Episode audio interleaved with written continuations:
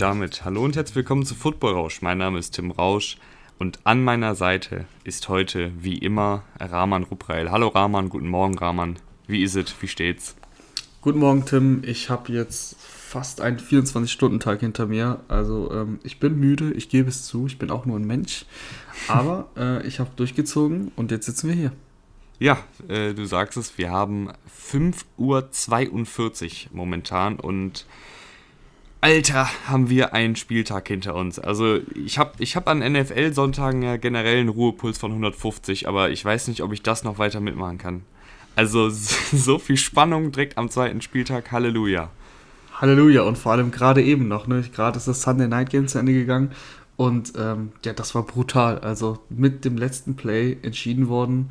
Dein Cam Newton ähm, hat es dann doch nicht geschafft. Äh, darüber müssen wir natürlich sprechen. Darüber müssen wir vor allen Dingen ausführlich sprechen. Die Seattle Seahawks gewinnen 35 zu 30 gegen die New England Patriots. Äh, hättest du mit so einem offensiven Feuerwerk gerechnet? Nein, hätte ich nicht. Ich hätte gedacht, dass äh, beide Defenses ein paar mehr Stops hinlegen können. Ähm, ich war überrascht, dass die Patriots Offense vor allem so gut funktioniert hat. Also ähm, die Passing Offense wie heißt der, Cam Newton, boah, es ist wirklich spät.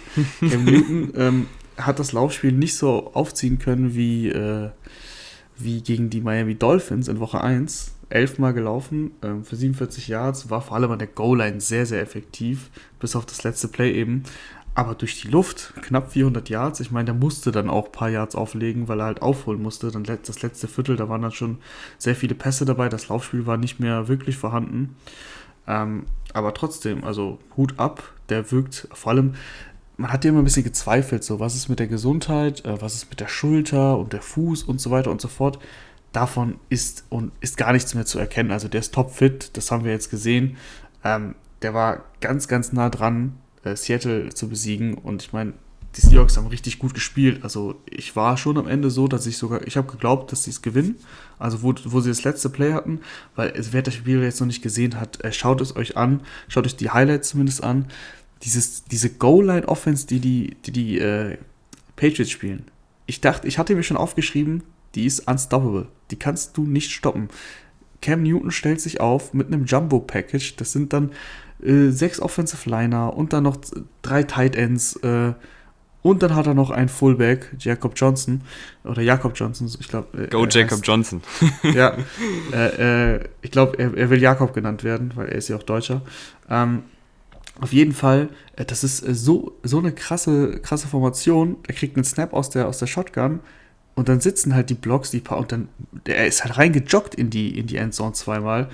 Ähm, Jo, und dann beim letzten Play, hab, da, da, war ja, da war ja jedem klar, was passiert. Ne? Die Seahawks wussten es, die Patriots wussten es, ich wusste es, du wusstest es.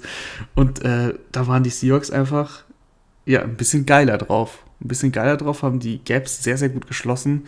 Ähm, Jakob Johnson konnte einmal einen Block nicht perfekt setzen, wie er es sonst immer getan hat. Ja, und dann haben sie ihn gestoppt. Ja, es war echt, äh, man hat ja fast so einen kleinen Flashback bekommen zum Super Bowl damals, wo eben Malcolm Butler diese Interception an der Ein-Yard-Linie gefangen hat. Jetzt war es eben umgekehrt und die Patriots sind nicht in die Endzone gekommen. Ich, du hast gerade schon ganz, ganz viel gesagt und das, was ich wirklich mir dick und fett markiert habe, ist, dass Cam Newton als Passer auch sehr, sehr gut war. Und da muss ich sagen, selbst als der größte Cam Newton-Fan, ich hatte auch da meine Zweifel. Also, ob der da noch den, den tiefen Pass, diese Pässe zwischen 20 und 30 Yards noch so gut drauf hat, ob er da nochmal wieder hinkommt, dass die auch akkurat kommen, ich war mir nicht sicher. Aber auch in dem Spiel sah das wieder sehr, sehr gut aus. Und ich, ich lehne mich jetzt ein bisschen aus dem Fenster und ich bin auch ein Cam Newton-Fan. Du kannst mich gerne wieder, kannst mich gerne wieder in die Stube reinholen. aber, aber Tom Brady hätte das nicht geschafft heute, so viele Punkte gegen diese Seahawks aufzulegen. Äh, zu Tom Brady kommen wir ja später noch kurz. Ähm, aber ja, ich, ich, stimme dir zu. Ähm, das kann ich jetzt schon vorwegnehmen. Äh, Tom Brady hat mir, hat mir nicht gefallen äh, gegen, die, gegen deine Panthers. Also die Panthers haben eine schlechte Defense und Tom Brady sah da teilweise einfach nicht gut aus.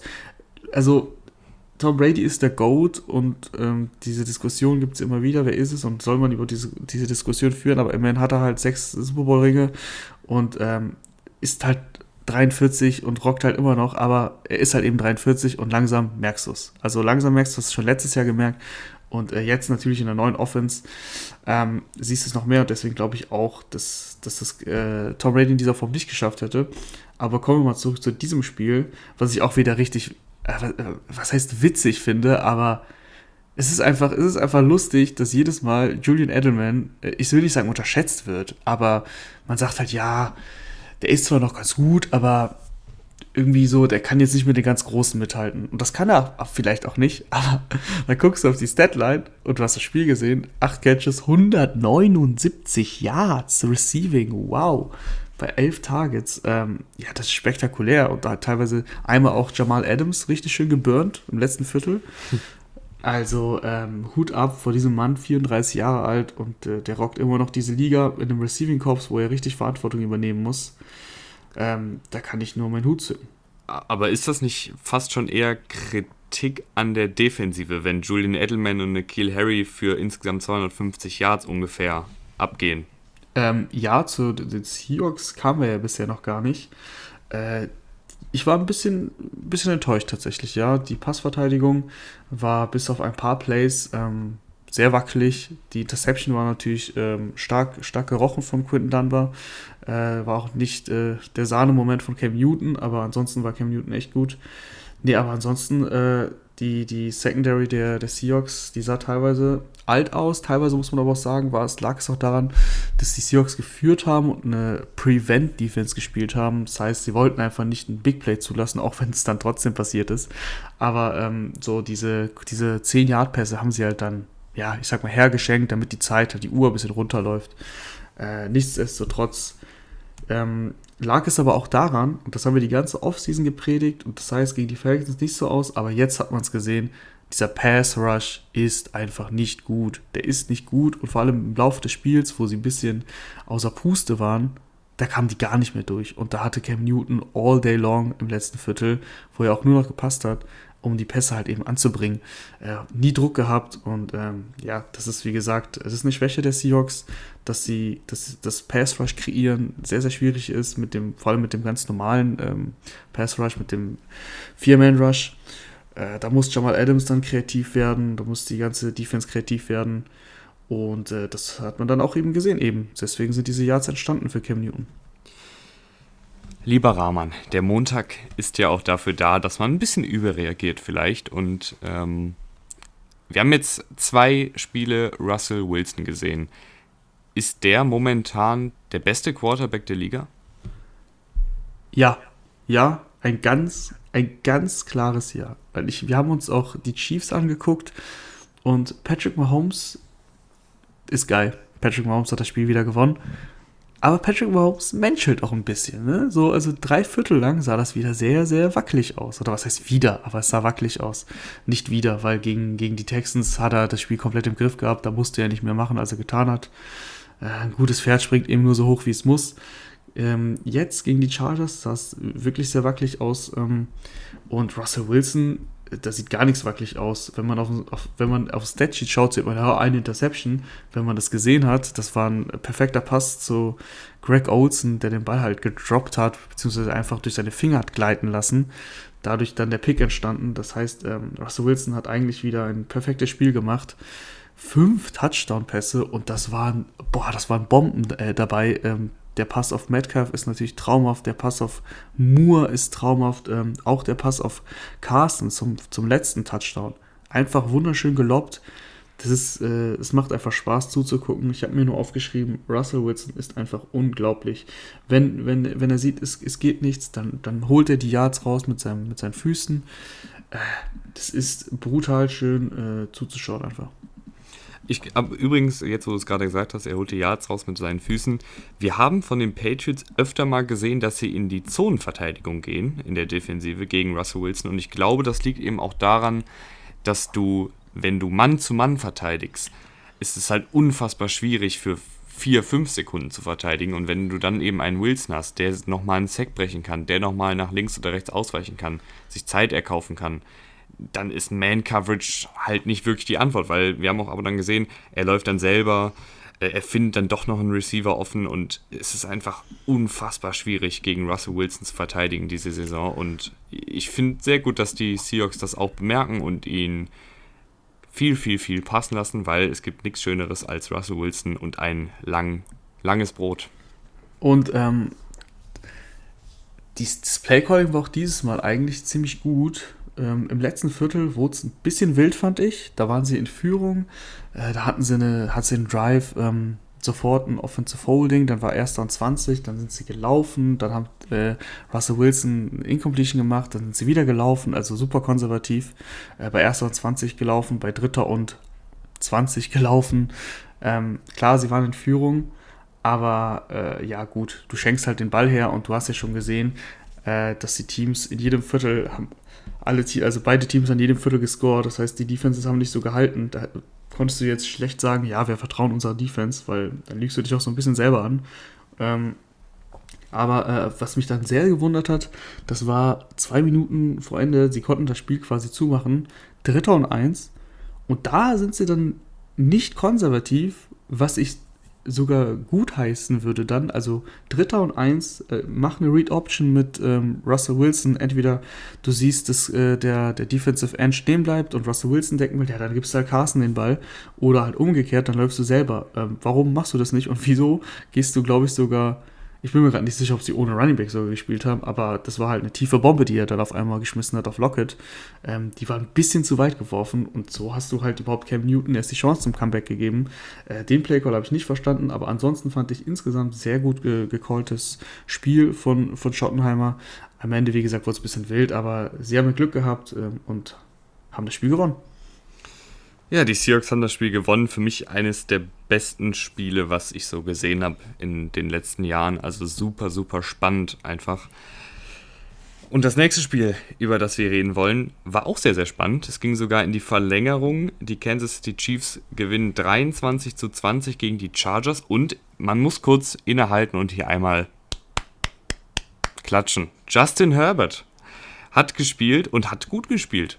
Also wir, das muss man ja auch mal zugeben, ne? wir waren keine großen Fans von Justin Herbert. Wir haben immer gesagt, ich muss, ich muss der Mann, dazwischen grätschen. Ich muss ja, dazwischen grätschen. Also so wie du Justin Herbert unter den Bus geworfen hast, so habe ich ihn nicht unter den Bus geworfen.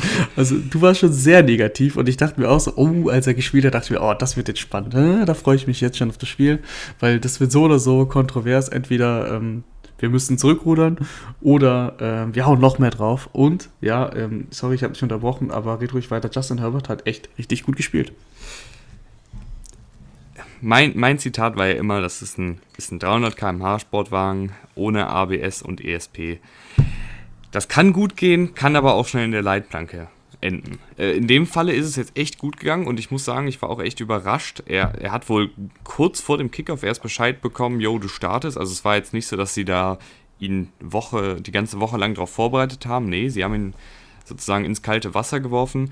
Das hilft natürlich einem jungen Quarterback überhaupt nicht, aber man muss natürlich auch dazu sagen, die Chiefs haben sich wahrscheinlich dementsprechend auch auf Taylor vorbereitet.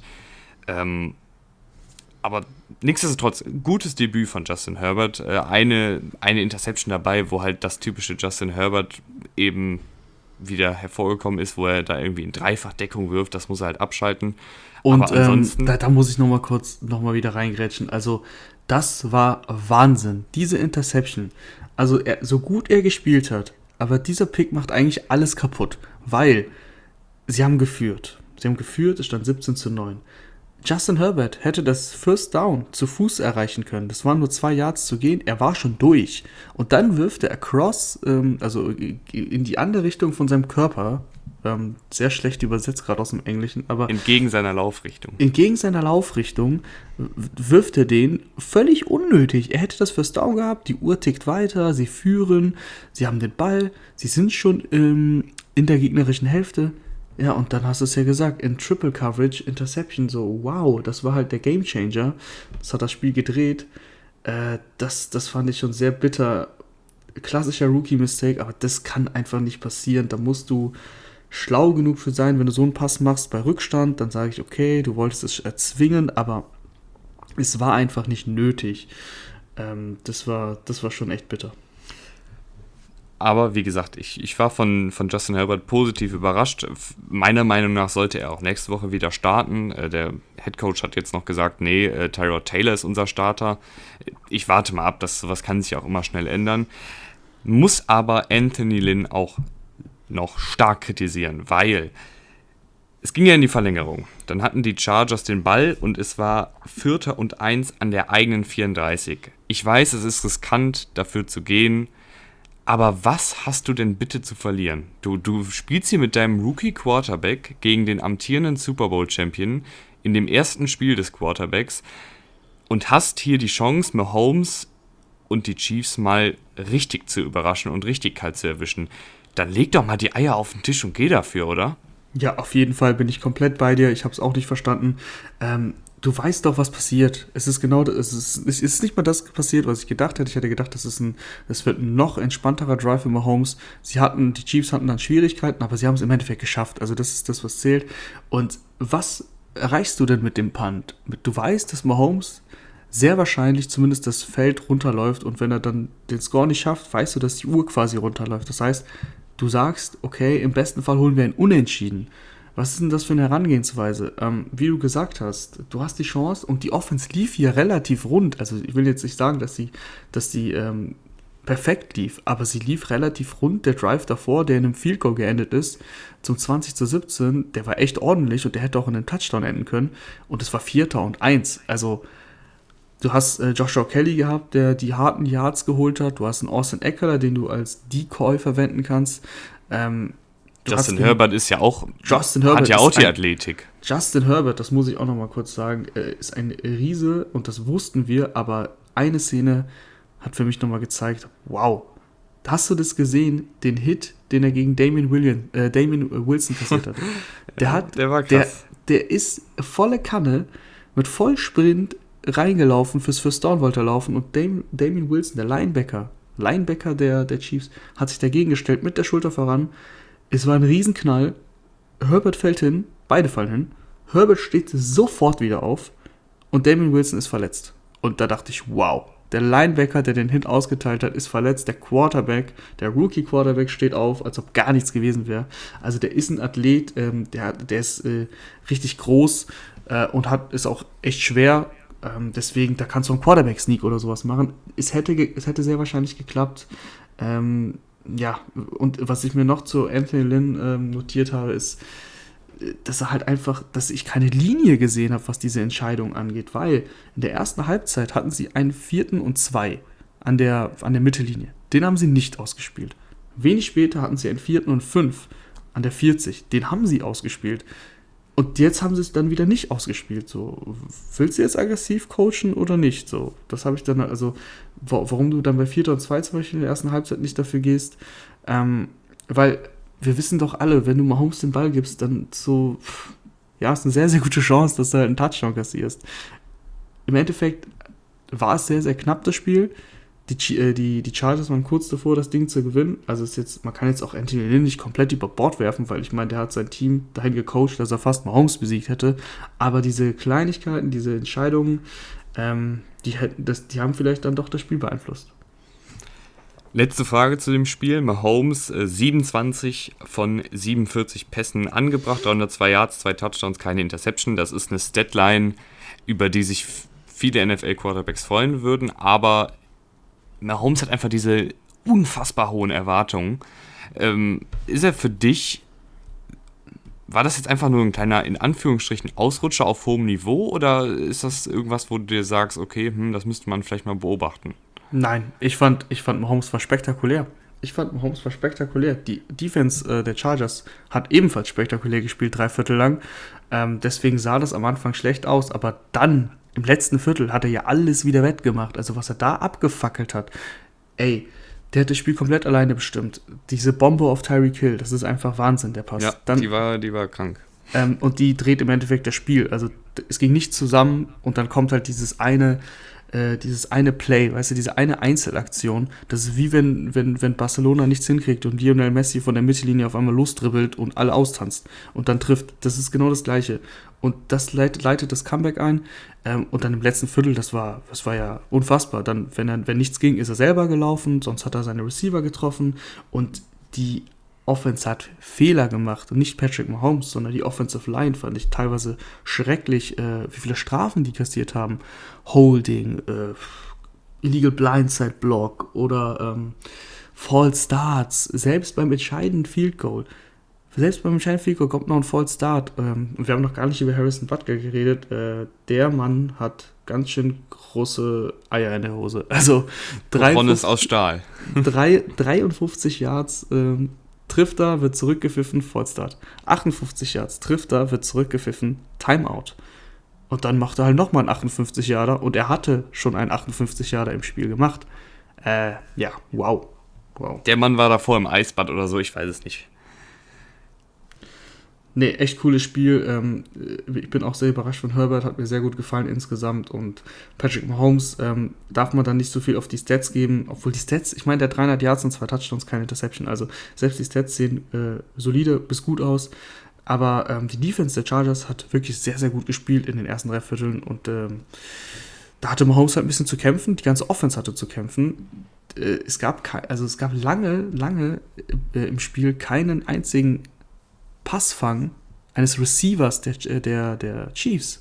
Das gab es irgendwann erst der, im zweiten Viertel, gab es wirklich die erste Reception ähm, eines Chiefs-Receivers.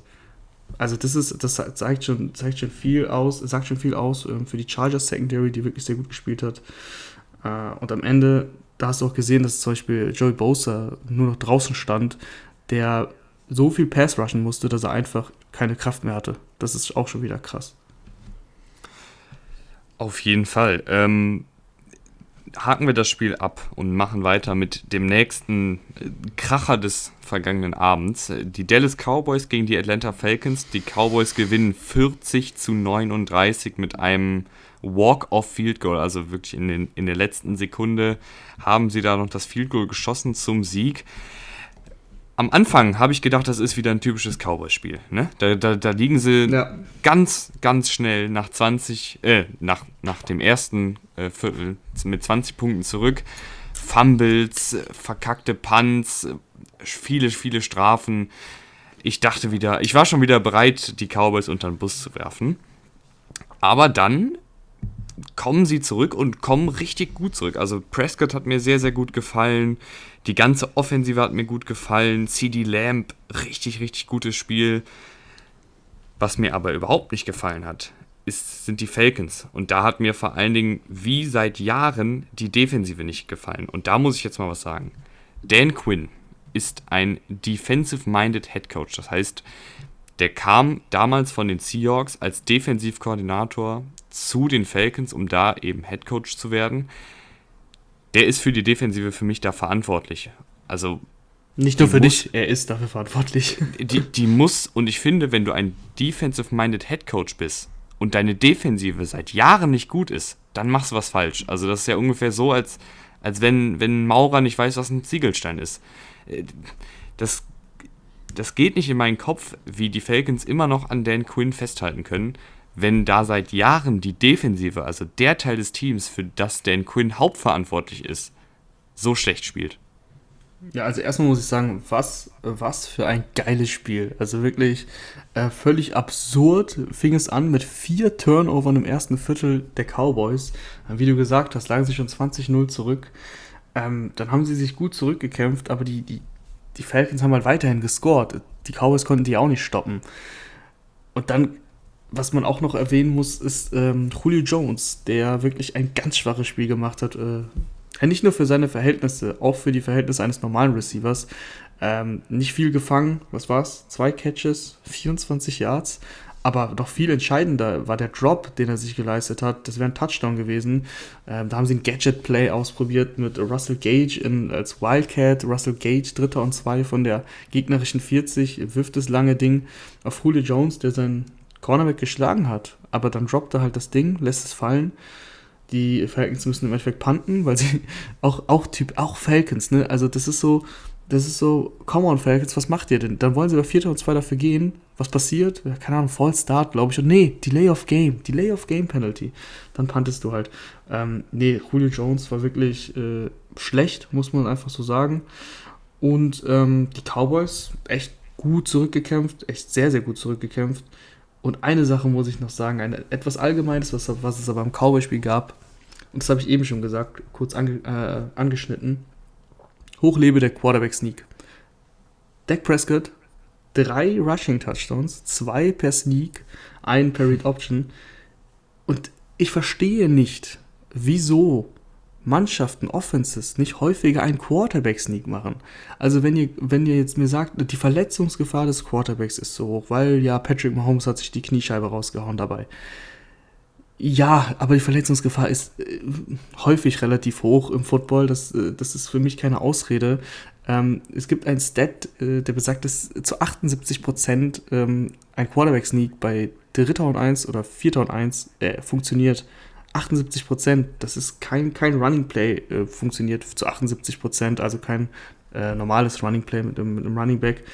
Ähm, das verstehe ich nicht und ich bin, ich bin heilfroh, dass die Cowboys da immer nochmal gezeigt haben, dass hey, ein Quarterback Sneak, das ist effektiv.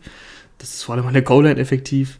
Ähm, jo, und ich, ich freue mich auch ein bisschen, dass die Cowboys gewonnen haben, weil ich die Falcons schon vor Saisonstart nicht so gut gesehen habe. Die haben natürlich eine starke Offense, aber du hast es ja schon angesprochen mit der Defense. Die ist einfach zu schlecht. Und den Cowboys traue ich was zu. Und wenn es jetzt schon wieder 0-2 gewesen wäre, dann hätte ich mir auch gedacht, oh Mann, was macht ihr denn? Jetzt ist Jason Garrett weg und es ist eigentlich genau das Gleiche. Aber so war es nicht. Bevor wir jetzt äh, ganz schnell alle anderen Spiele durchgehen und euch da einen kurzen Überblick geben, das habe ich nämlich ganz vergessen zu sagen, du hast es gerade angesprochen, Verletzungen. Und davon gab es an diesem Spieltag leider sehr, sehr viele. Also ich hatte echt das Gefühl, dass da jemand an den Madden Sliders rumgeschraubt hat und äh, wir irgendwie in jedem Spiel fünf Verletzungen haben ist das für dich, würdest du sagen, die Verletzungen kommen dadurch, dass es kein, kein richtiges Trainingcamp gab, keine Preseason oder ist das einfach alles ein ganz, ganz doofer Zufall gewesen? Ich habe mir diese, diese Frage auch schon gestellt, tatsächlich, genau die gleiche Frage und habe es auch mit einem Kumpel diskutiert, mit dem ich eben geschaut habe. Und teilweise war es halt auch sehr bitter. Ne? Also es war dann das Bein verdreht bei Nick Bosa zum Beispiel, ähm, was dann nicht wenig mit dem Training Camp zu tun hat, weil das ist dann halt einfach auch Pech. Ähm, wenn es jetzt sehr viele äh, den Oberschenkelzerrungen oder Muskelfaserrisse gäbe oder so, würde ich sagen, okay, vielleicht, vielleicht liegt es am fehlenden Training oder so, was weiß ich. Aber ähm, nee, ich glaube nicht. Da gab es schlimme Verletzungen und das kann man jetzt nicht auf das kann man nicht auf, aufs Trainingcamp reduzieren. Das war dann auch einfach Pech. Ähm, und wir haben eins, eine Sache vergessen vom Falcons-Spiel, weil es wäre ja nie so weit gekommen zu diesem Ergebnis, wenn die Falcons sich nicht entschieden hätten, den Onside-Kick einfach den Cowboys zu schenken. Was war da los? Ja, äh, Weiß ich nicht, musst du, musst du nachfragen in also Atlanta. Die, die, die, Falcons sind ja selbst sehr erfolgreich, immer mit Young äh, Huku, der da sehr gut drin ist und wahrscheinlich dachten sie sich, ja komm, ist jetzt nur fair, wenn wir den Ball auch einfach mal überlassen. Also, falls ihr es nicht gesehen habt, schaut es sich an. Ähm, der, der Ball rollt halt ewig. Man muss, man, er, er muss jetzt zehn Yards weit rollen quasi, bis man, bis man, äh, warte, bis das andere Team ihn nehmen kann. Und der ist, der hat für diese zehn Yards hat er, glaube ich, auch zehn Sekunden gebraucht. Und die Falcons standen dabei und haben seelenruhig zugeguckt, wie er bis zur 45 kommt, wo er dann quasi recoverbar ist für die Cowboys. Ja, und dann haben sich die Cowboys draufgeworfen. Äh, völlig verrückt. Boah, echt, echt komisches Spiel. Ähm, teilweise auch davon von Fehlern eben geprägt, von diesen ganzen Turnovern. Die Cowboys haben ja auch sogar zwei Punt-Fakes gemacht, die auch super wild waren, die auch nicht geklappt haben. Also Völlig da, Ganz kurz, darf ich da kurz reingrätschen? Ja, Allgemeine gerne. Frage, das habe ich mich nämlich jetzt in der letzten Zeit gefragt. Und ich weiß nicht, vielleicht ist ja auch einer unserer Zuschauer ein starker Analytics-Fan. Aber bei, was weiß nicht, bei viertem und fünf in der eigenen Hälfte, ist es da nicht schlauer, einfach die Offensive auf dem Feld zu lassen, als da so groß rumzutricksen und mit einem Fake-Punt dafür zu gehen? Also, meiner Meinung nach ja. Ähm, ich weiß nicht, ob es da gibt es bestimmt irgendwo in den Tiefen äh, eine Statistik zu. Die, da gibt's Aber bestimmt. So rein, rein ja. aus dem Bauch heraus würde ich doch sagen, dass ein, dass ein Fake-Punt, da sind so viele Faktoren, die da schief gehen können. Lass doch bei viertem und fünf zum Beispiel deine Offensive einfach auf dem Feld, oder? Definitiv und teilweise ist es ja auch predictable. Also wenn du den Fake Punt machst mit Führung liegend, bei 4. und 2, dann, dann rechnet da vielleicht keiner mit, aber bei 4. und 5, ähm, wobei 4. und 5 ist jetzt vielleicht kein gutes Beispiel, äh, aber nichtsdestotrotz, wenn du einfach in Rückstand bist, rechnet man viel mehr mit einem Fake als umgekehrt. Und äh, es gab schon einen Fake in dem Spiel. Der erste, mein Gott, okay, der war, glaube ich, nicht bei 4. und 5, sondern halt, es war schon Fourth and Short.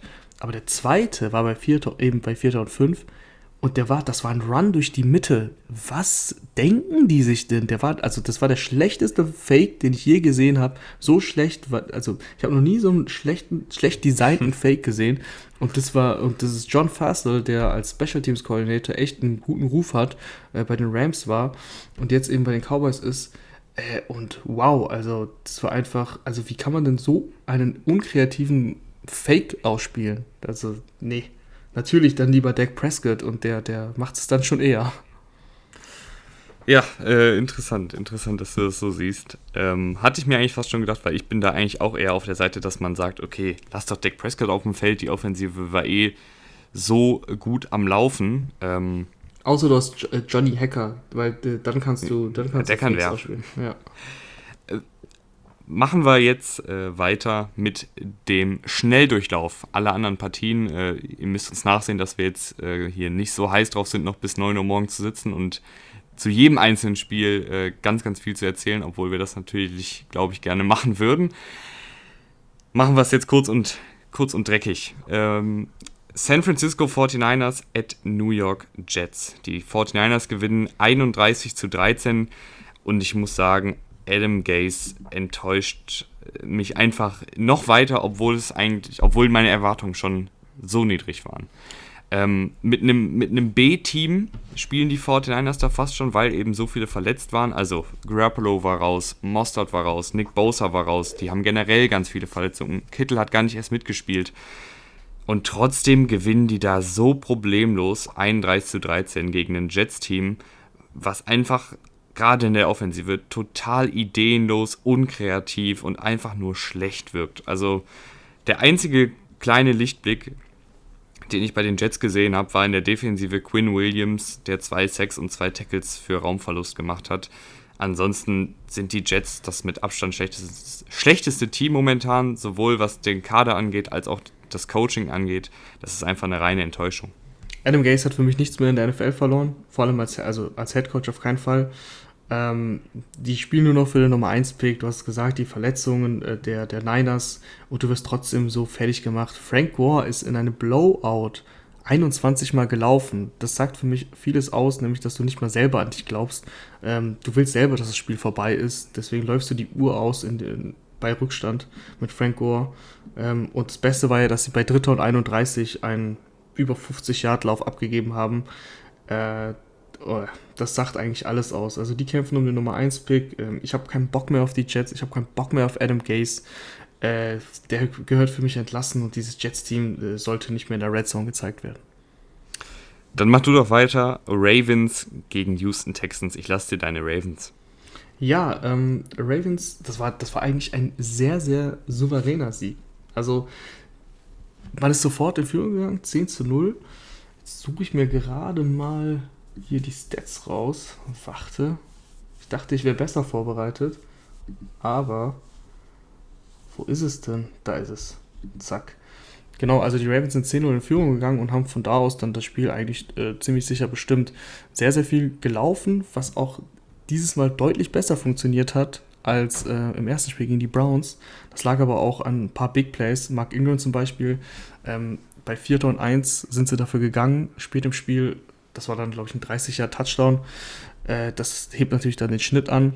Insgesamt waren die Ravens klar spielbestimmt. Lamar Jackson musste nicht viel machen, war wieder sehr, sehr solide, nicht überragend, weil er es einfach nicht brauchte. Er hat seine Pässe solide angebracht, 18 von 24, ähm, ein Touchdown-Pass gehabt, 200 Yards es bleibt eigentlich nur festzuhalten bei den Texans, dass äh, Deshaun Watson weiterhin ein bisschen einsam ist, auf, äh, allein auf weiter Flur, äh, wenig Hilfe. Und obwohl die äh, Texans Defense äh, im Pass Rush ganz gut funktioniert hat, also Lamar Jackson hat 4 Sacks eingesteckt, die Offensive Line, ähm, da merkst du echt bei den, bei den Ravens, dass, äh, Marshall Yanda. Marshall Yanda, genau, sorry. Das Marshall Yanda. Ja, Mann, ähm, es ist kein Thema. Ja, ja, es ist, es ist spät, es ist spät. Nein, ähm, Namen könnte man, Namen vergesse ich manchmal. Nee, Marshall Yanda, dass er, dass er halt weg ist, dass er die Karriere beendet hat, das merkst du. Äh, die Offensive Line mit äh, DJ Fluker unter anderem, die ähm, struggelt schon ein bisschen aktuell. Aber ich glaube, das findet sich. Die Ravens sind auf einem sehr guten Weg. Das äh, funktioniert schon ziemlich gut. Ein Satz, den ich dann noch ganz kurz loswerden will: Lamar Jackson in den ersten beiden Partien gefällt mir sehr, sehr gut als Passer. Also wirklich, ähm, das war ja so ein bisschen auch nach der letzten Saison hat man noch ab und an mal gesagt, ja, hm, was passiert, wenn er jetzt wirklich einfach Dropback, Feld lesen, Ball anbringen. Kann er das wirklich konstant machen? Und ich finde, in den ersten beiden Partien kann man sagen, ja, der macht das sehr gut. Also sowohl das hat er, das, das hat er letztes, das, das, hat er letztes Jahr schon sehr gut gemacht. Da ist immer noch ein bisschen. Es so gab aber noch die ein oder andere Stimme. Das weißt du ja auch. Ähm, die gesagt ja, hat, dass aber, er das nicht aber schau, also schau das Tape an. Schau, schau, schau das Tape an. Ähm, Lama Jackson ist auch schon im College das muss man sagen, ähm, immer, also regelmäßig durch seine Reads gegangen, was viele Quarterbacks im College nicht machen. One-Read-Offenses äh, kennen wir zuhaufe. Ähm, das hat Lamar Jackson schon im College nicht gemacht, das hat er auch in der NFL nicht, also nie gemacht. Der geht durch seine Reads, der ist nicht darauf bestimmt, sofort loszulaufen. Er ist kein Scrambler, er ist ein, ein Spieler, der designte Runs läuft. Klar kann er scramblen, das wissen wir alle. Klar macht er das sehr, sehr gut, aber er will immer zuerst passen. Das hat er schon häufig betont und das, das siehst du auch, wenn du das Spiel anschaust. Ähm, aber ich finde es gut, dass er jetzt auch die letzten Zweifler quasi, ja, umstimmt. Wer auf jeden Fall auch auf sehr gutem Weg ist, sind die Arizona Cardinals, die 30 zu 15 gegen Washington gewonnen haben. Ähm, würde ich sagen, war, war ein Arbeitssieg. Fand ich, war ein gutes Spiel der Cardinals. Sowohl in der Offensive als auch in der Defensive waren da echt viele gute Ansätze. Ähm, also Kyler Murray gefällt mir weiterhin gut, war auch im ersten Spiel schon gut. Äh, Gerade was das Laufspiel angeht, finde ich, ähm, wird er jetzt nochmal mehr eingesetzt als in seinem Rookie-Jahr. Oder vielleicht ist es auch nur ein Gefühl, ich weiß es nicht genau. Ja, doch. Er die Statistik sagt. Er läuft auch cleverer, sehr flink unterwegs, ey. Ähm, ja, bei Washington, da, da, kann man nicht viel zu sagen. Es war klar, dass die da jetzt nicht äh, Richtung Playoffs gehen, obwohl sie gegen die Eagles gewonnen haben. Ähm, die Offensive sieht sehr, sehr holprig aus. Gerade die Offensive Line war schon mit den Cardinals jetzt überfordert und die haben jetzt nicht gerade die beste Defensive Line. Einziger Lichtblick da in der Offensive war dein, deine Rakete, äh, Terry McLaurin, sieben Catches, 125 Yards und ein Touchdown. Ansonsten müssen, glaube ich, die, das Washington Football Team muss darauf bauen, dass sie eben ähm, ja, irgendwie ein paar Siege holen, wenn sie 18 zu 12 gewinnen und die Defensive die eigene Defensive eben die gegnerische Offensive in Schach hält. Das ist ihnen gegen, den, gegen die Cardinals nicht gelungen, aber ich glaube, die werden auf jeden Fall noch ein paar, paar Siege holen. So ein paar dreckige Arbeitssiege durch gute Defensive.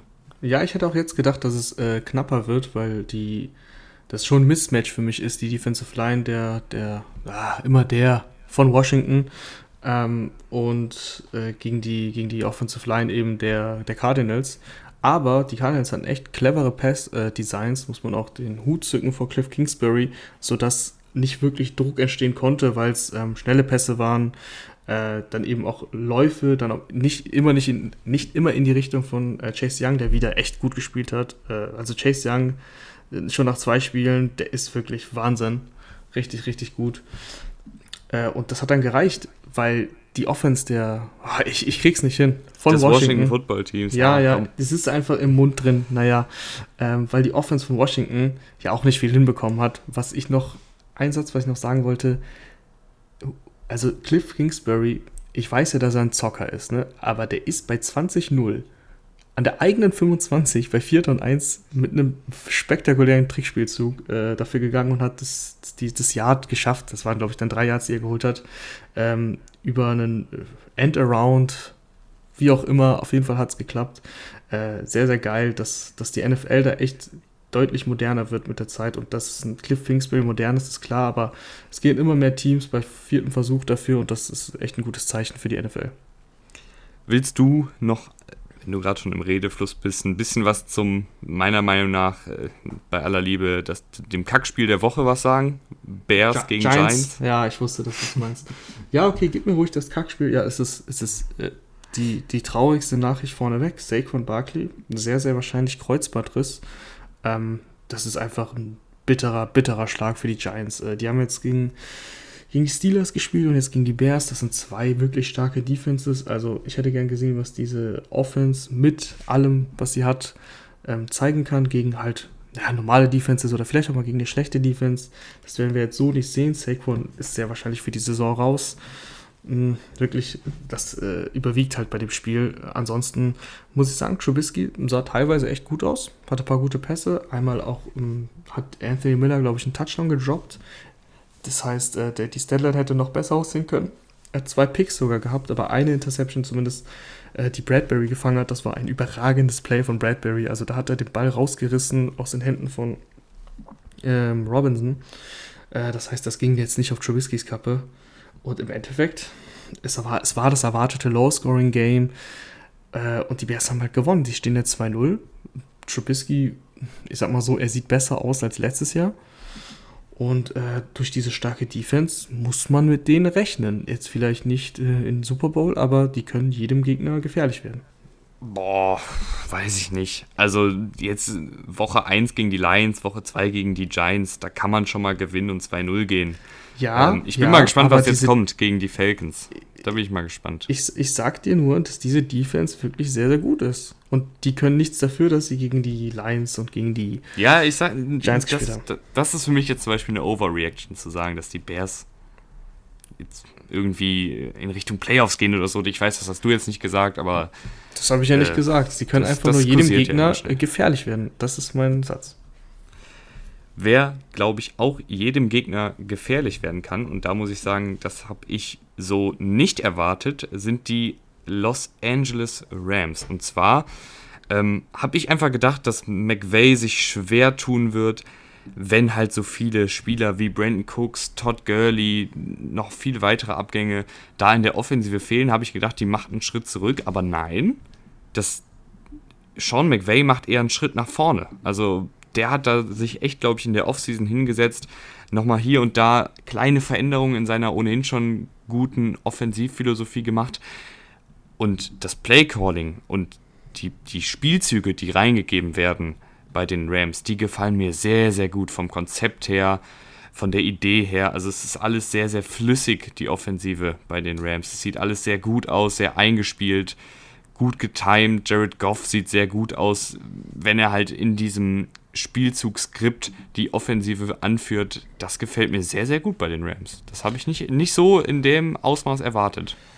Nee, aber für mich ist überwiegt die, überwiegen die enttäuschenden Eagles. Also ich halte eigentlich viel von Carsten Wentz, aber so langsam äh, gehen mir auch so ein bisschen die Argumente aus. Das ist, äh, kann jetzt wieder als Overreaction gedeutet werden, aber das war echt ein schwaches Spiel von, von Carsten Wentz. Es war ein schwaches Spiel von der ganzen Offense. Ich fand, es war auch nicht gut gecoacht von Doug Peterson. War, die Playcalls waren teilweise für mich ähm, ja, nicht gut.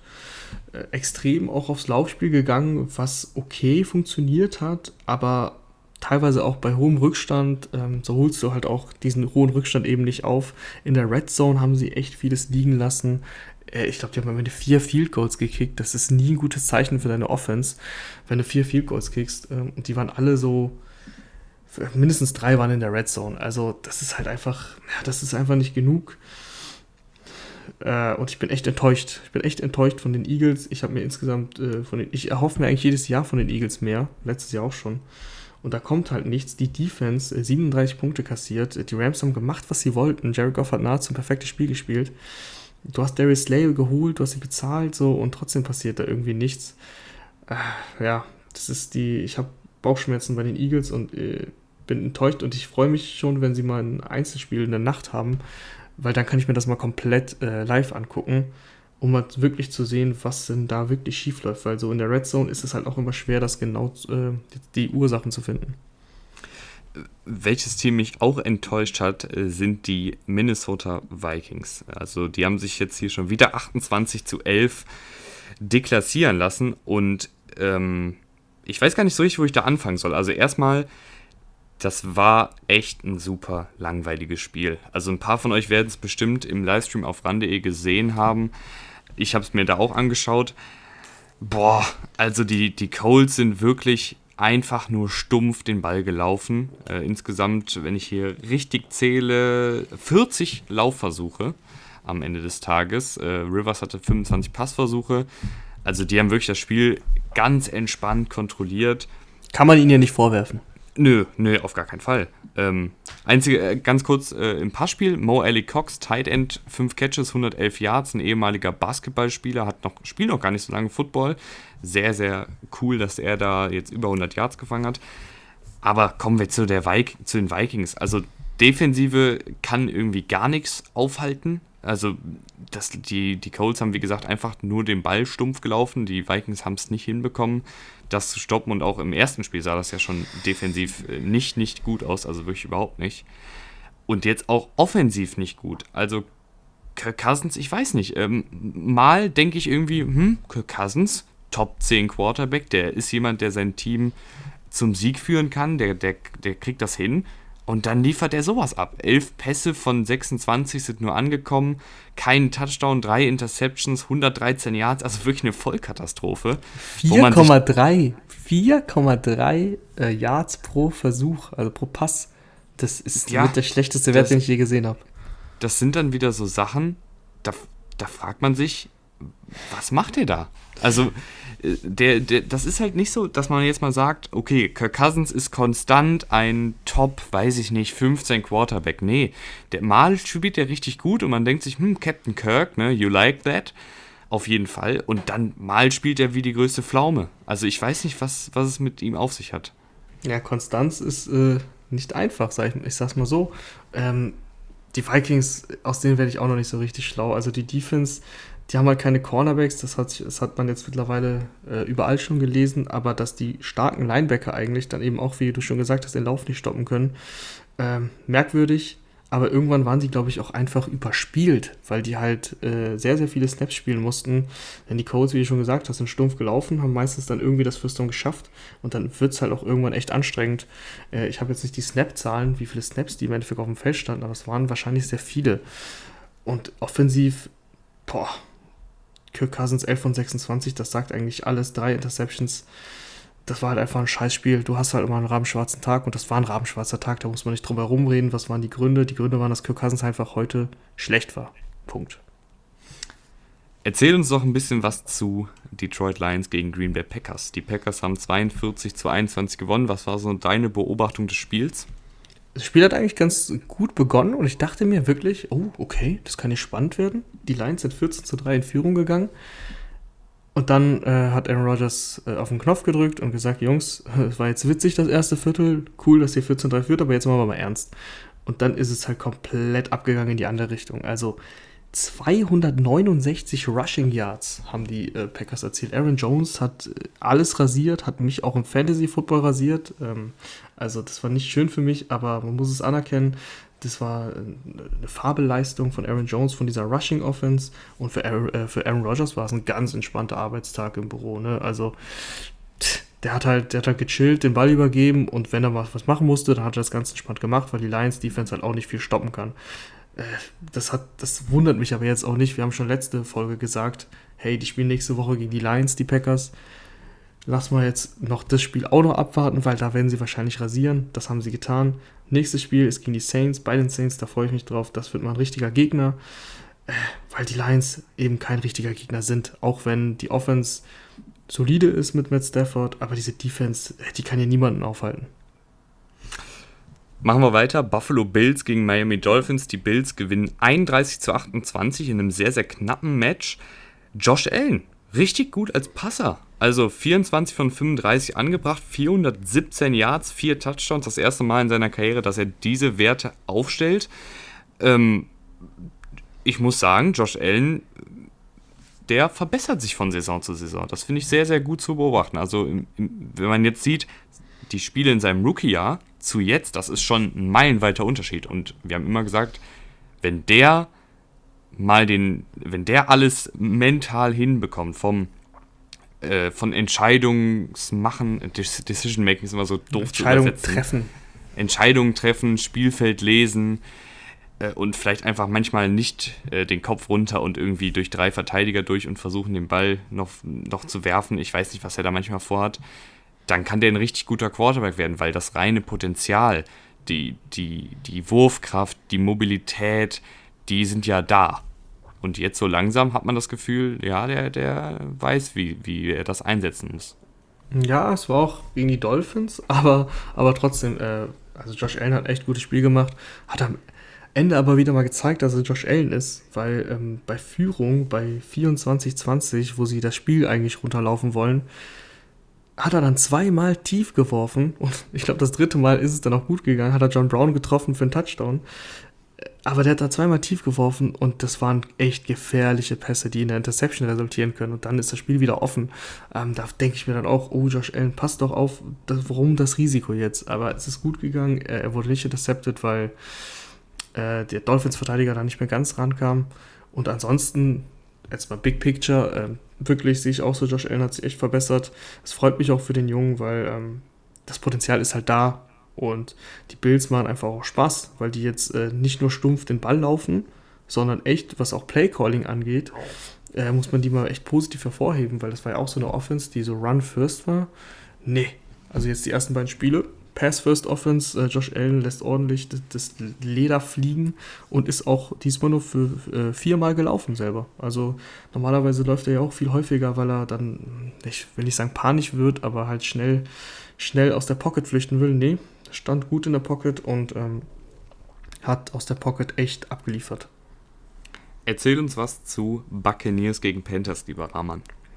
Buccaneers Panthers. Ich bin, äh, das habe ich ja eben schon am Anfang erzählt, ein bisschen enttäuscht von, von Tom Brady. Weil, wie du schon bei Mahomes gesagt hast, die Erwartungen sind halt viel zu hoch. Und bei Tom Brady, auch wenn er 43 ist, habe ich Erwartungen.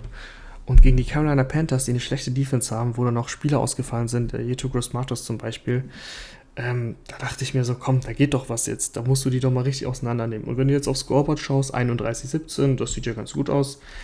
Aber ähm, Tom Brady hat im Endeffekt auch einen Pick gehabt, äh, für einen Touchdown geworfen. Einmal hat er Justin Watson, äh, ich will nicht sagen grausam, weil er hat ihn getroffen. Justin Watson hat den Ball gefangen, aber Justin Watson war komplett durch. Das wäre ein Touchdown gewesen, da hätte er sich noch umdrehen können, Kaffee holen können. Da war keiner. Da war kein Panther-Spieler, das war ein äh, guter, guter Spielzug, guter Playcall. Und Tom Brady hat den Ball dermaßen unterworfen, dass äh, Justin Watson warten musste und gefühlt noch zurücklaufen musste, um den Ball zu fangen. Und ist dann auch sofort runtergefallen, weil anders ging es halt nicht. Ähm, und das ist so ein bisschen symptomatisch für mich gewesen. Ähm, und ich, mein Takeaway für die Buccaneers ist halt im Endeffekt, das wird eine ganz harte Saison. Und ähm, es wird knapp mit den Playoffs, aber die können, also die können sie auf jeden Fall erreichen, aber es wird knapp. Es wird keine safe Sache. Und in den Playoffs geht es schnell raus. Das ist, äh, jetzt, jetzt ist Woche 2. Wir haben gesagt, nach Woche 1 äh, reagieren wir nicht über. Woche 2 reagiere ich über. Ähm, die Buccaneers sind für mich ein solides Team, ein Playoff-Team eventuell, aber nicht mehr.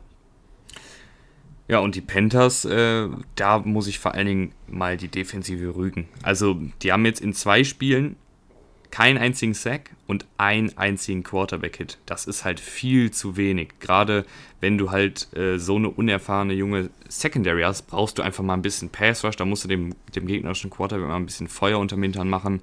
Das gelingt ihnen momentan gar nicht. Und das Problem ist halt, wenn du so eine junge, unerfahrene Secondary hast, kannst du halt es dir als Defensivkoordinator nicht, nicht erlauben, noch mehr Pass-Rusher zu bringen, also dann zum Beispiel mal zu blitzen mit sechs Spielern, weil dann ist ja die Secondary noch anfälliger. Das heißt, die, die Defensive Line, die muss da wirklich mal abliefern. Also ein Quarterback-Hit in zwei Spielen ist eine absolute Vollkatastrophe, da muss mehr kommen. Und auch Teddy Bridgewater, ich war ja schon damals kein Fan davon, Cam Newton ziehen zu lassen, also wirklich überhaupt nicht. Äh, ich hätte an, an Panthers Stelle, Cam Newton hatte noch ein Jahr Vertrag, das hätten sie sozusagen als Franchise-Tag-Jahr ausspielen lassen sollen, hätten nochmal sagen sollen, okay, Cam, zeig, was du drauf hast. Stattdessen haben sie jetzt Bridgewater mit einem dicken, dicken Vertrag ausgestattet und der sieht halt momentan so aus wie der Bridgewater, den man so erwartet hat, ne? So ein bisschen Game Manager-Typ, hier und da mal Fehler, nichts Dolles. Also ich sehe da einfach nicht so richtig das Potenzial. Ja, ähm, bin ich bei dir. Teddy, Teddy Bridgewater ist einfach, wie soll man sagen? Ist, so, ist ein, ist ein Starter, ist, aber halt nichts Besonderes. Genau. So. Ja, der, der, das habe ich aber, glaube ich, schon mal gesagt. Äh, da werde ich nicht aufgeregt, wenn ich Teddy Bridgewater äh, sehe, wie er dann aufs Feld läuft. Und dann habe ich nicht Bock auf diese Offense, weil dann endet meistens sehr viel in Kurzpassspiel und ähm, ist halt wenig spektakulär, selbst bei hohem Rückstand. Ein Satz noch zu den Buccaneers und damit schließen wir dann noch das Spiel. Das habe ich nämlich gerade nicht gesagt. Beim Tom Brady, ja, Rand war es nicht, aber äh, ja, ich bin nicht begeistert von, von Tom Brady und den Bucks. Aber Leonard Fournette, Leonard Fournette äh, ist aufs Feld gekommen, häufiger als letztes Mal. Ähm, 12 Carries, 103 Yards, zwei Touchdowns, ein Touchdown dann. Das äh, hebt auch seine ganzen Stats an. Also waren dann 46 Yards mit dem eine Minute 48 vor Schluss ist er dann durchgebrochen. Äh, aber ansonsten, Ronald Jones hat den Ball auch einmal reingetragen, hat aber auch gefummelt und dadurch hat Leonard Fournette dann eben auch mehr Carries bekommen. Vielleicht ist er jetzt der Starter in dieser Offense, aber das kann man auch erst in, beim nächsten Spiel dann im Endeffekt sagen. Was kannst du uns denn zu Steelers gegen Broncos noch kurz erzählen? Ja, Verletzung, Verletzung, Verletzung. Ne? Drew Locke ähm, hat sich die Schulter, glaube ich, verletzt und es fällt jetzt auch zwei bis sechs Wochen aus. Äh, Jeff Driscoll hat ihn dann ersetzt, hat ihn ja, gegen diese Defense solide ersetzt. Also wirklich gegen diese Defense und ohne quasi Spielpraxis einfach reingekommen. Ähm, echt gut gespielt, also gut in Anführungsstrichen gespielt. Ich habe halt nicht die mega Erwartung an Jeff Driscoll. Das war ein knappes Spiel und äh, die Steelers, die haben immer noch eine starke Defense, das ist ganz klar. Die haben auch wieder abgeliefert, äh, auch wenn sie gegen Jeff Driscoll dann 256 Yards zugelassen haben und zwei Touchdown-Pässe. Ich bin von den, von den Steelers, von der Steelers Offense äh, enttäuscht, also vor allem von Big Ben.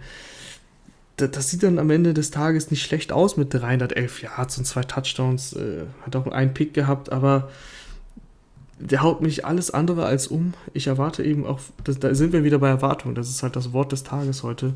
Da erwarte ich eben viel mehr. Ähm, da erwarte ich auch konstantere Spiel und auch das Playcalling der, der, der Steelers gefällt mir nicht immer sehr äh, runlastig bei First Down. Das ist mir schon gegen die Giants aufgefallen. Also wirklich, das ist extrem gewesen da. Ähm, und das endet dann meistens halt ja in einem Second and Long und dann hat es halt auch an Ben Roethlisberger äh, nicht leichter insgesamt äh, kein, kein spektakuläres Spiel. Steelers waren favorisiert, Steelers haben gewonnen. Aber die Steelers ähm, haben ja viele und ich habe sie auch sehr weit oben gesehen in der AFC. Äh, da würde ich runterschrauben. Die Def äh, Defense ist sehr gut, aber die Offense ist, äh, glaube ich, gegen einen stärkeren Gegner sieht die äh, nicht so viel Land. Ja, also ich glaube, dass da schon noch eine Menge Potenzial schlummert in der Steelers Offensive, gerade halt auf der Wide Receiver Position. Chase Claypool schlägt auch ein wie eine Granate, auch diesen super, super langen Touchdown gehabt. Das, das äh, sieht schon sehr, sehr gut aus, was sie da auf Wide Receiver haben. Deontay Johnson sieht auch immer mehr aus wie ein wirklicher Wide Receiver One. Äh, Juju ist auch noch da, James Washington ist noch da, Eric Ebron ist noch da. Also, wenn diese Offensive klickt, und da möchte ich Ben, ben einfach noch äh, ein paar Spiele geben, um wieder reinzukommen, der hat halt auch eine schlimme, schlimme Schulterverletzung. Ellbogen. Dann kann die gut werden. Ellbogen was, sorry. Ellbogen was, aber ja, klar, Und es liegt letzter Satz, äh, mit, deiner, mit deiner Vorhersage, dass TJ Watt um den Defensivspieler des Jahres Award spielt, liegst du bis jetzt echt ganz gut. Auch jetzt wieder zweieinhalb Sacks, zwei Tackles für Raumverlust, das sieht sehr gut aus, Rahman. Danke, TJ Watt auch schon, hat auch schon eine Interception gefangen gegen die Giants, war das nämlich ein Monday Night Game. Ähm, also TJ Watt, das ist eine Granate und die Defense, habe ich ja schon gesagt, die ist überragend. Äh, und die Waffen, die Big Ben hat, die sind auch gut. Das hast du ja gerade schön aufgezählt. Es liegt an Big Ben, diese Offense quasi besser zu machen. Und äh, da warte ich mir mehr von Big Ben. Sie stehen 2-0. Also das ist ja alles Meckern auf hohem Niveau. Ne? Das ist doch sowieso klar. Wir, sind, wir haben zwei Spiele gesehen. Aber ich rede jetzt einfach nur nicht vom Ergebnis, sondern das, was ich halt spielerisch gesehen habe das, was ich spielerisch in dem letzten Spiel, was wir heute noch behandeln werden, gesehen habe, hat mich sehr, sehr überzeugt. Also ich hätte nicht gedacht, dass ich sagen werde, ähm, ich habe Bock auf Jaguars Titans in Woche 2 vor der Saison. Aber dieses Jaguars-Team, auch wenn sie jetzt 30 zu 33 verloren haben, diese Jaguars-Offensive, die macht einfach Spaß zuzuschauen. Also ich kann das wirklich jedem nur an, ans Herz legen, sich das mal anzuschauen. Mit Gardner Minshew, dem, dem Schnauzbart-Held, das sieht alles sehr, sehr, sehr, sehr cool aus. Macht Bock zuzuschauen, hat Spaß gemacht, das Spiel sich anzuschauen. Ähm, Gardner Minshew auch wieder, wie im ersten Spiel schon, sehr, sehr effizient. Das, das muss man, müssen wir vielleicht mal nochmal irgendwann ein bisschen äh, mehr auseinandernehmen, wie genau diese Offensive funktioniert. Ganz kurz. West Coast Offensive hat Jay Gruden, der neue Offensivkoordinator, da installiert. Prinzipiell äh, sind das ganz viele kurze Routen und Gardner Minshew guckt, okay, wo ist mein Duell? Wo ist vielleicht ein Linebacker auf einem Running Back? Wo ist ein langsamer Cornerback auf einem flinken Wide right Receiver? Und dann sucht er sich immer das, was für ihn das beste Duell raus, wirft den Receiver an und das macht er halt immer sehr, sehr akkurat. Also diese Offensive, die klickt, die ist stark aufs Kurzpassspiel ausgelegt. Das heißt, du darfst dir auf jeden Fall nur ganz wenige Fehler bis gar keine Fehler erlauben. Aber wenn das funktioniert, dann sieht das gut aus. Und letzter Satz: LeVisca Chenault, den Rookie, den hatte ich im Draft-Prozess, wer sich diese Folgen da schon damals angehört hatte, äh, mit Cordero Patterson verglichen, in, dass sie halt sowohl Running Back als auch Receiver spielen können, bloß dass LeVisca Chenault noch ein bisschen sicherere Hände hat. Und der gefällt mir bis jetzt echt ganz gut. Also den nutzen sie als Running Back, als Receiver. Der wirkt sehr, sehr explosiv. Das ist mein Takeaway. Ja. Du kannst gerne noch was zu den Titans sagen. Zu denen habe ich jetzt noch gar nichts gesagt. Ähm, irgendwie interessieren die Titans nicht, ne? weil die Jaguars einfach so überraschen und äh, das einfach Spaß macht, denen zuzuschauen. Die Titans, es war ein Pflichtsieg, das haben sie geschafft. Ah, obwohl doch, äh, Jonu Smith, Tight End, 4 Catches, 84 Yards, 2 Touchdowns. Ich habe es euch gesagt.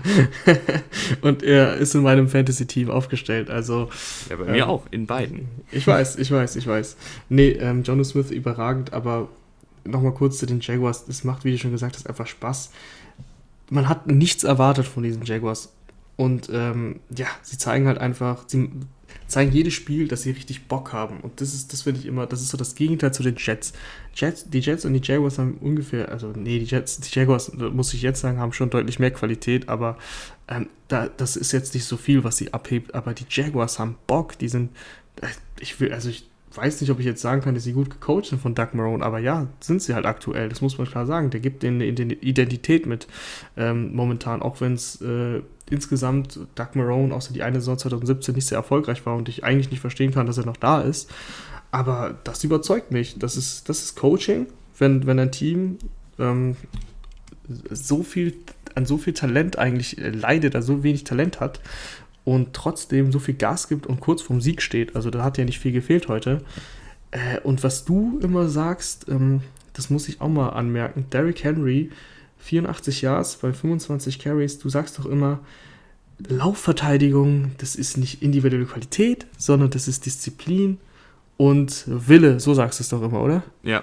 Ja, und das, das sieht man bei diesen Jaguars. Also Derrick Henry haben sie nur für 3,4 Yards pro Attempt äh, ja, gehalten. Und Derrick Henry hat eigentlich immer aus den Jaguars ja alles Mögliche veranstaltet, wenn er gegen die gespielt hat.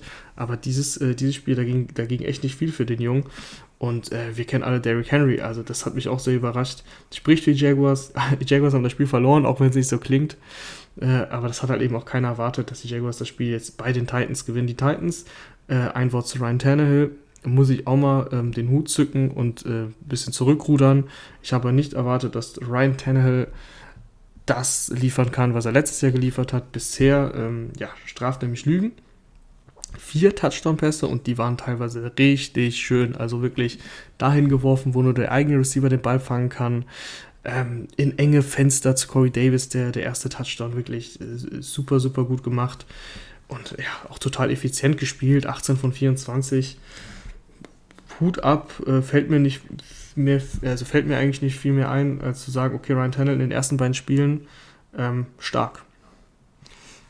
Und jetzt seid ihr gefragt, ich kann ja ein bisschen erzählen, die letzte Folge, die letzte Frühstücksfolge, beziehungsweise das war ja auch die erste Frühstücksfolge, ist jetzt schon unsere meistgehörte Folge der Football-Rausch-Geschichte. Und das liegt auch daran, dass viele von euch äh, uns in, in warte mal, uns in eure Instagram-Stories auf Twitter retweetet, ähm, also ihr habt da echt viel, viel Alarm gemacht und das würden wir uns natürlich auch wieder für diese Woche wünschen. Also wenn euch die Folge gefallen hat, gerne auf Twitter retweeten.